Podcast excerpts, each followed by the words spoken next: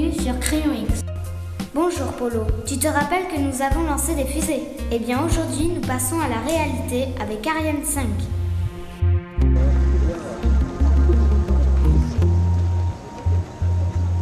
Regarde Mélanie, une vraie fusée, Ariane 5 Mais c'est très grand, 53 mètres de haut En arrivant à la cité de l'espace, notre guide nous a montré un satellite plutôt bizarre. Ce satellite nous a bien fait rire. On aurait dit une libellule. C'était, en fait, un satellite télescope.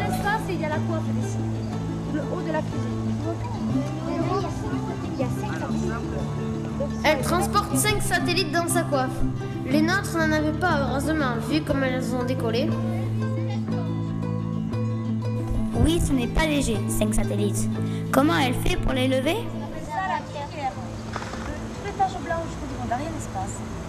Les tâches principales cryotechniques. Au-dessus, là où vous voyez écrit Ariane Espace, c'est la case à équipement. Dedans, il y a un ordinateur de bord. Au-dessus, la fine bande blanche. Et là, il y a le quatrième moteur, c'est le moteur Aestus. Et au-dessus, donc, la, le- la galaxie ST de l'espace, c'est la coiffe. La coiffe, la partie dans laquelle sont situés nos 5 satellites. D'accord? Voilà. Alors, comment il fait la fusée pour décoller maintenant?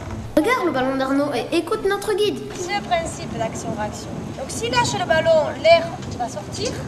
Et en réaction, le ballon va partir dans le sens inverse. C'est 6 secondes. Donc vous allez faire le compte à rebours. 6, 5, 4, 3, 2, 1. Décollage Décollage Oula, alors la fusée, heureusement qu'elle fait pas ça. Tu as vu, le ballon est parti dans tous les sens. Comme nos fusées, le guide n'a pas l'air de trouver ça normal. Nous aussi, nous avons eu très peu de fusées qui décollaient droit.